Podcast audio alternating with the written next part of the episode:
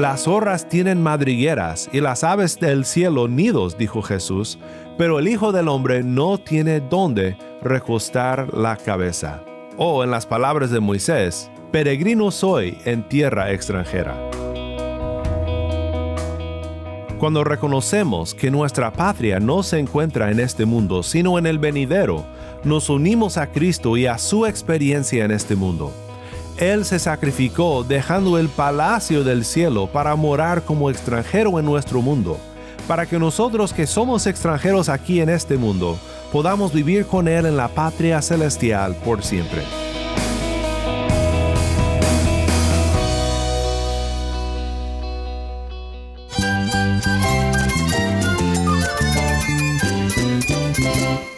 Cristo es la esperanza. Cristo es mi Señor y mi Salvador.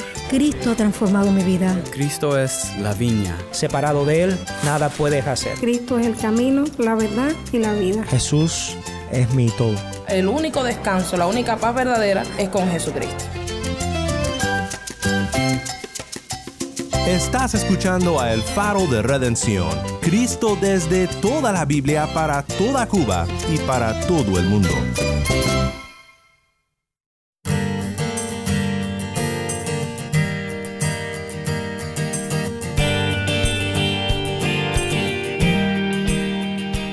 Mi nombre es Daniel Warren, gracias por acompañarme aquí en El Faro. Seguimos en nuestra serie titulada El Evangelio según Éxodo. ¿Qué cambia cuando seguimos a Cristo? En Éxodo 2, 16 al 22 vemos en la vida de Moisés tres novedades de la vida de la fe.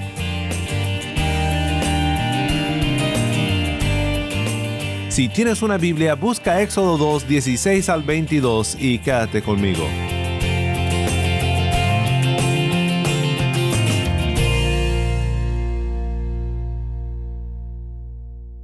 El faro de redención comienza con Canta Biblia, el vivir es Cristo.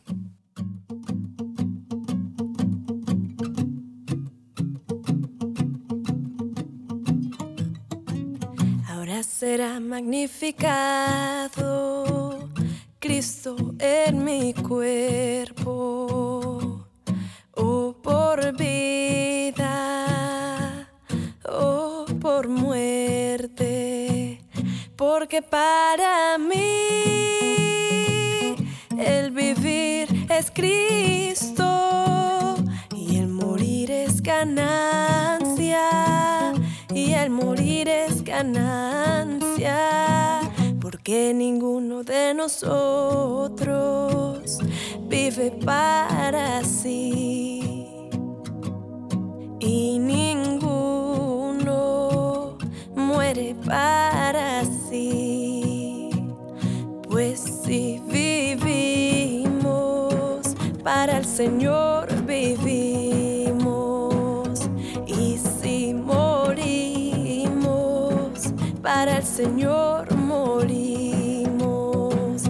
Así pues sea que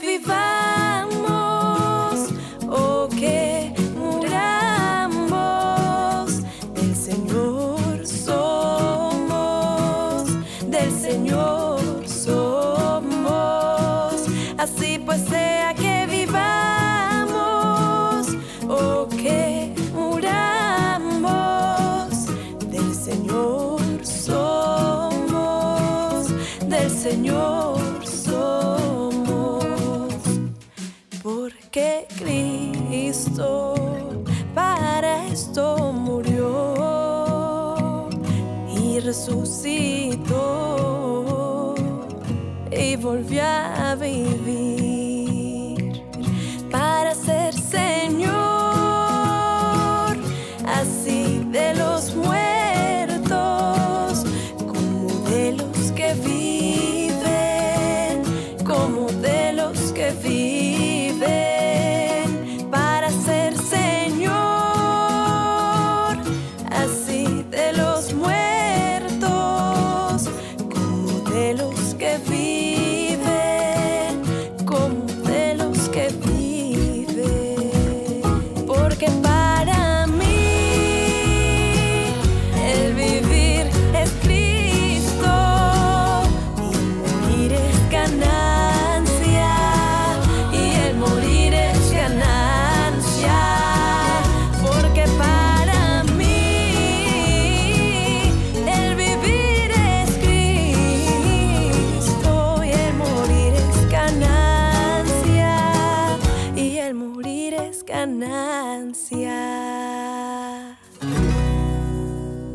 Esto fue Canta Biblia, El Vivir es Cristo, Filipenses 1.20 y Romanos 14.7. Mi nombre es Daniel Warren y esto es El Faro de Redención.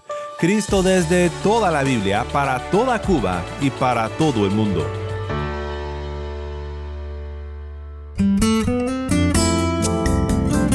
Antes de dejar este pasaje en Éxodo 2 que estudiamos el día de ayer, quiero que nos acerquemos más a los versículos 16 al 22, porque creo que vemos aquí importantes temas para nuestra fe.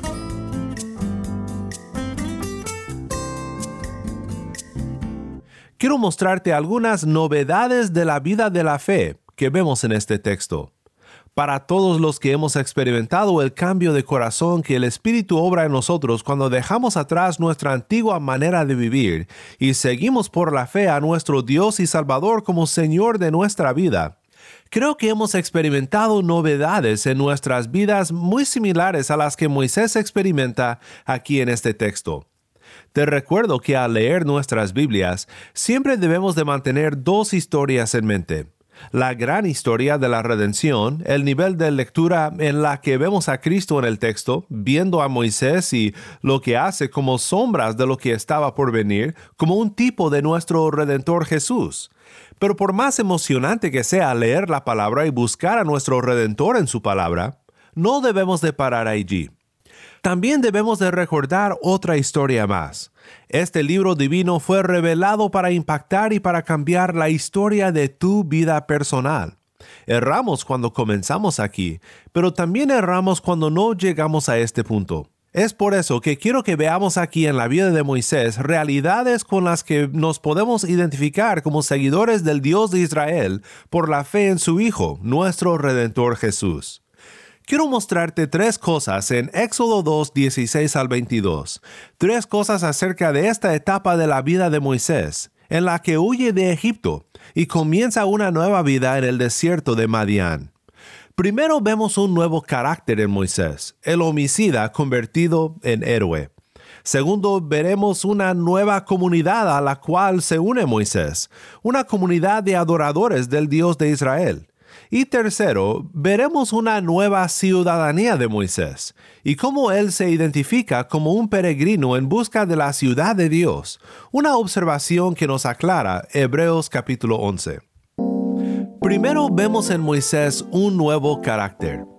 Por lo menos vemos un desarrollo en su carácter. Escucha ahora cómo comienza la historia en Éxodo 2, 16 al 17. Y el sacerdote de Madián tenía siete hijas las cuales fueron a sacar agua y llenaron las pilas para dar de beber al rebaño de su padre. Entonces vinieron unos pastores y las echaron de allí. Pero Moisés se levantó y las defendió y dio de beber a su rebaño.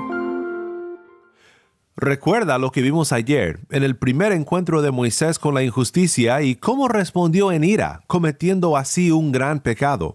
Dice Éxodo 2, 11 al 12, vio a un egipcio golpeando a un hebreo, a uno de sus hermanos. Entonces miró alrededor y cuando vio que no había nadie, mató al egipcio y lo escondió en la arena. De nuevo, aunque quizás batallamos por culpar a Moisés, la realidad es que no era una correcta respuesta a la violencia del egipcio, cuando pudo haber usado su poder para parar el abuso por medios oficiales. Cuando el faraón se enteró de lo que su nieto adoptivo había hecho, Moisés huyó de la tierra de Egipto. Esto lo vemos en el versículo 15. Dice, al enterarse Faraón de lo que había pasado, trató de matar a Moisés. Pero Moisés huyó de la presencia de Faraón y se fue a vivir en la tierra de Madián, y allí se sentó junto a un pozo. Paremos aquí para notar que sí fue fe lo que motivó a Moisés a intervenir en nombre de sus hermanos. Aunque no actuó de manera justa, fue su fe que la que le movió a buscar a sus hermanos y ver su duro trabajo.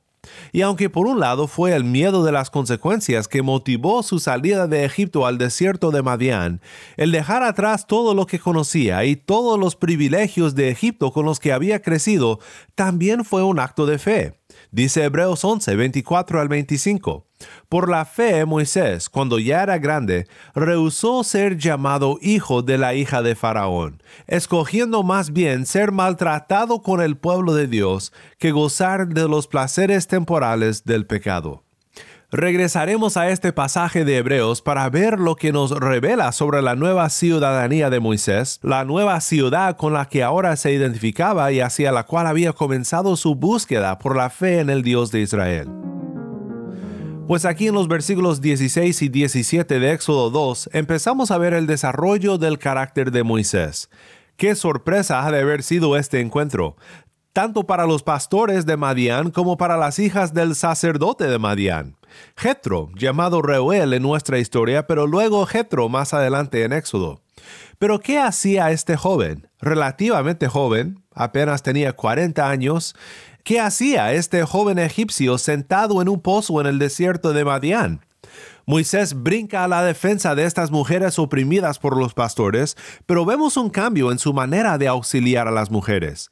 Dejado atrás está el homicida de las arenas de Egipto, y aquí en el pozo de Madián vemos a todo un héroe, alguien que se asemeja mucho más al libertador de Israel, que será comisionado en el siguiente capítulo.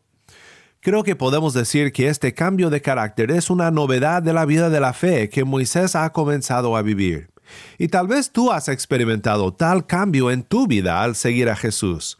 Nuestro carácter no cambia de inmediato cuando seguimos a Cristo. Qué maravilloso sería si así fuera.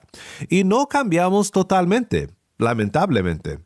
En la continuación de la historia de Moisés en el libro de Éxodo, vemos que vuelve a ser un hombre dado a ira. De hecho, su ira destruirá su vida, por así decirlo. Su primer pecado será también su último, y no podría entrar a la tierra prometida por un momento de frustración y de ira con los israelitas. Pero sí hay cambios en su vida, y hay cambios en las nuestras cuando por la fe seguimos a Jesús. Este proceso es lo que llamamos la santificación progresiva, y es una de las novedades de la vida de la fe. El cambio verdadero nunca será perfecto, pero nos es posible por la gracia que obra en el corazón de fe. Pues en segundo lugar, vemos que Moisés en Madián se une a una nueva comunidad. Esta es otra novedad de la vida de la fe. Cuando seguimos a Dios por fe, no nos deja solos, sino que nos une a comunidades cristianas, comunidades de otros que han puesto su fe en el Señor. En nuestro tiempo en la historia llamamos a estas comunidades iglesias locales. No es una comparación exacta con lo que vemos en la historia, pero creo que sí hay similaridades con lo que nosotros experimentamos en comunidad con otros en la vida de la fe. La historia continúa en los versículos 18 al 21. Cuando ellas volvieron a Reuel, su padre, éste les preguntó, ¿Por qué han vuelto tan pronto hoy? Un egipcio nos ha librado de mano de los pastores, respondieron ellas, y además nos sacó agua y dio de beber al rebaño. Y Reuel dijo a sus hijas, ¿Y dónde está? ¿Por qué han dejado al hombre? Invítenlo a que coma algo. Moisés accedió a morar con aquel hombre, y éste le dio su hija Séfora por mujer a Moisés. Ya me imagino a las hijas de Reuel, de Jetro, corriendo a casa, todas hablando a la vez. Espérense, hijas, una por una, por favor. ¿Y dónde dejaron al héroe? ¿Sentado en el pozo? Hijas, ¿cómo se les ocurre? Invítenlo a comer con nosotros. Esto es más que una invitación a comer en su casa. Es una invitación a sentarse a su mesa y a unirse a su familia. No sabemos del todo en qué consistía ser sacerdote de Marián pero muchos hábiles eruditos suponen que, tal como el misterioso sacerdocio de Melquisedec, o tal vez como Job, que antes del establecimiento del sacerdocio de Israel ejercían la función de sacerdote en la adoración del verdadero Dios en sus familias y en sus comunidades, pues algo así sucede aquí también.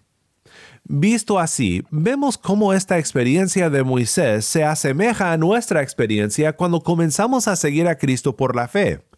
Cristo nos invita a que nos sentemos a su mesa, a recibir su gracia en comunidad con otros. Tercero, vemos una nueva ciudadanía de Moisés.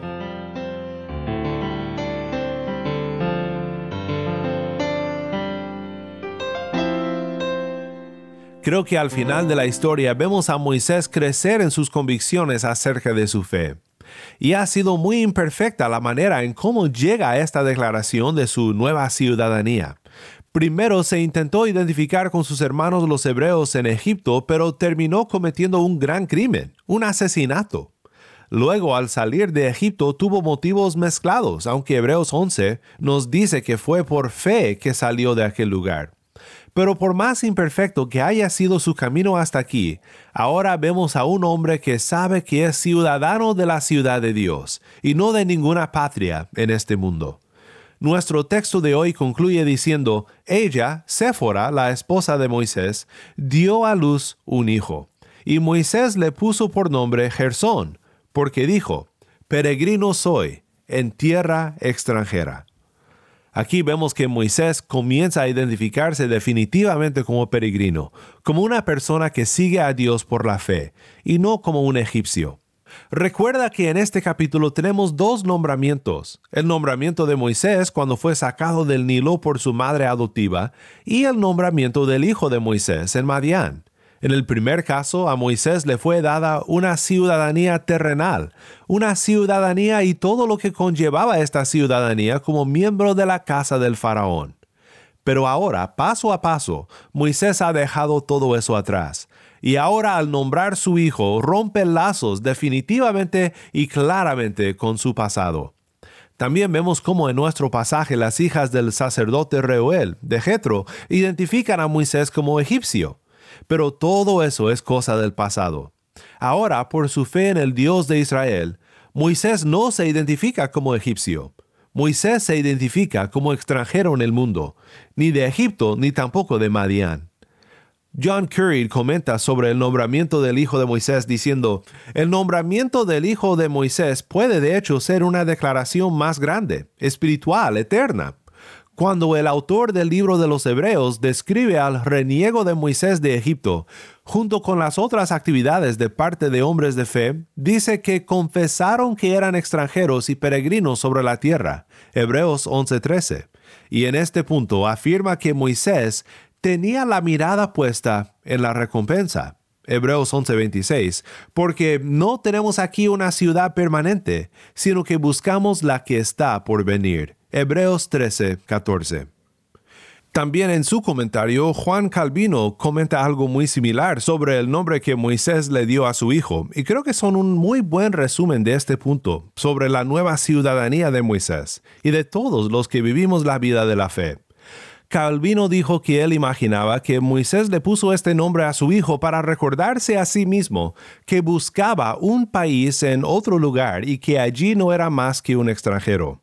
En el nombre de su hijo pondría ante sí un monumento incesante, por el cual podría ser mantenida viva la esperanza de la redención, porque declara que esta tierra, en la que aparentemente había encontrado un lugar tranquilo de descanso y un hogar agradable, le era extraña. Tampoco compara a Madián con Egipto porque no era más que un extranjero en cualquiera de las dos tierras, pero donde sea que pueda habitar, se declara un extraño, hasta que obtenga la herencia que Dios ha prometido. Pues quiero terminar mencionando algunas aplicaciones de este punto con la gran historia de Jesús y la historia de tu vida. Desde que Cristo vino a nuestro mundo se identificó con su verdadera patria y fue peregrino en este mundo, totalmente dedicado al propósito por el cual fue enviado, el propósito de tu redención. Las zorras tienen madrigueras y las aves del cielo nidos, dijo Jesús, pero el Hijo del Hombre no tiene dónde recostar la cabeza. O en las palabras de Moisés, peregrino soy en tierra extranjera. Cuando reconocemos que nuestra patria no se encuentra en este mundo, sino en el venidero, nos unimos a Cristo y a su experiencia en este mundo. Él se sacrificó dejando el palacio del cielo para morar como extranjero en nuestro mundo, para que nosotros que somos extranjeros aquí en este mundo podamos vivir con Él en la patria celestial por siempre. Escuchemos juntos ahora al final de nuestro tiempo estudiando la palabra de Dios un poco más de Hebreos 11, porque es un pasaje importante que declara que nosotros los que buscamos a Cristo por la fe no tenemos una ciudad terrenal, sino una ciudadanía celestial. Esto es Hebreos 11, 13 al 16 y 32 al 40. Todos estos murieron en fe, sin haber recibido las promesas, pero habiéndolas visto desde lejos y aceptado con gusto, confesando que eran extranjeros y peregrinos sobre la tierra. Porque los que dicen tales cosas claramente dan a entender que buscan una patria propia, y si en verdad hubieran estado pensando en aquella patria de donde salieron, habrían tenido oportunidad de volver, pero en realidad anhelan una patria mejor, es decir, la celestial, por lo cual Dios no se avergüenza de ser llamado Dios de ellos, pues les ha preparado una ciudad.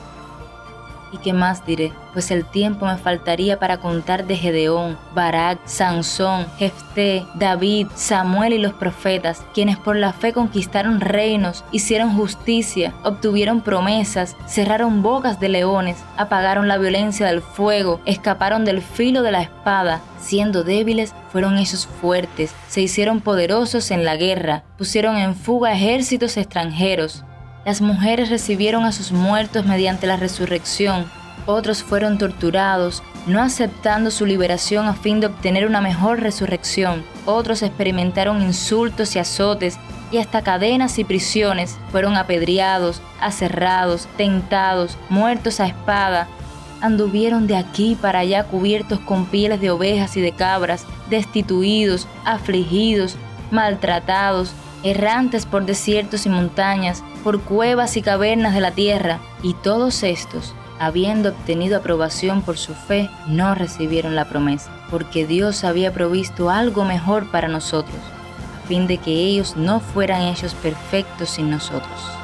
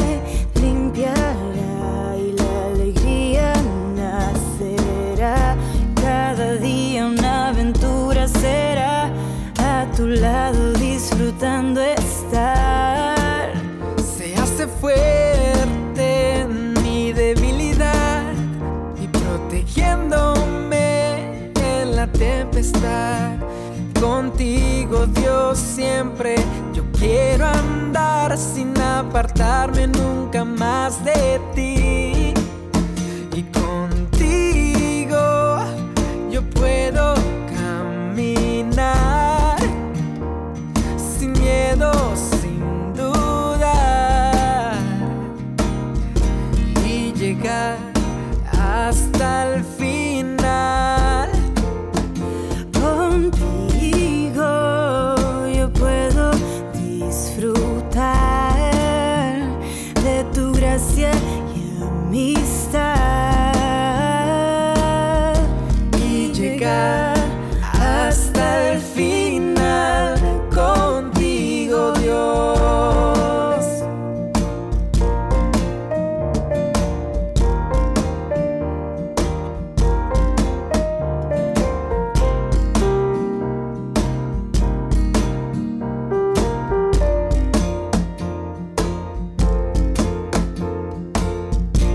Hasta el final canta Marco Elizalde. Mi nombre es Daniel Warren y esto es el faro de redención.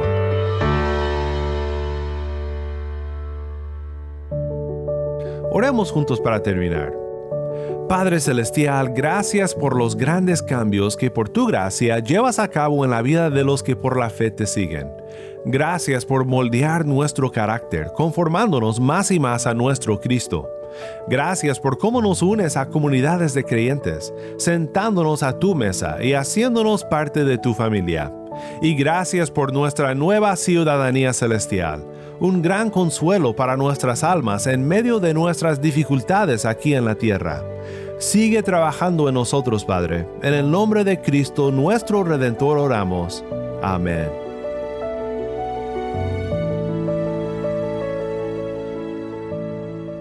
Si estás en sintonía fuera de Cuba y deseas seguir escuchando contenido cubano como este, ora por nosotros y considera unirte con nosotros financieramente para seguir proveyendo este espacio para la voz del pueblo de Dios en Cuba.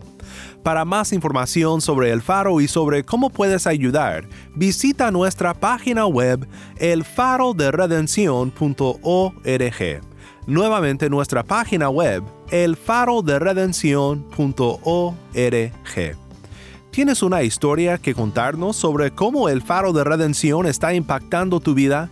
Mándanos un correo electrónico a ministerio arroba elfaroderedencion.org ministerio arroba o si te es más fácil puedes enviarnos un mensaje en WhatsApp. Nuestro número es 1-786-373-4880. Nuevamente nuestro número de WhatsApp 1-786-373-4880. Y no olvides buscar el perfil del Faro de Redención en Facebook, Instagram y Twitter, donde encontrarás diariamente más recursos para animarte en tu fe.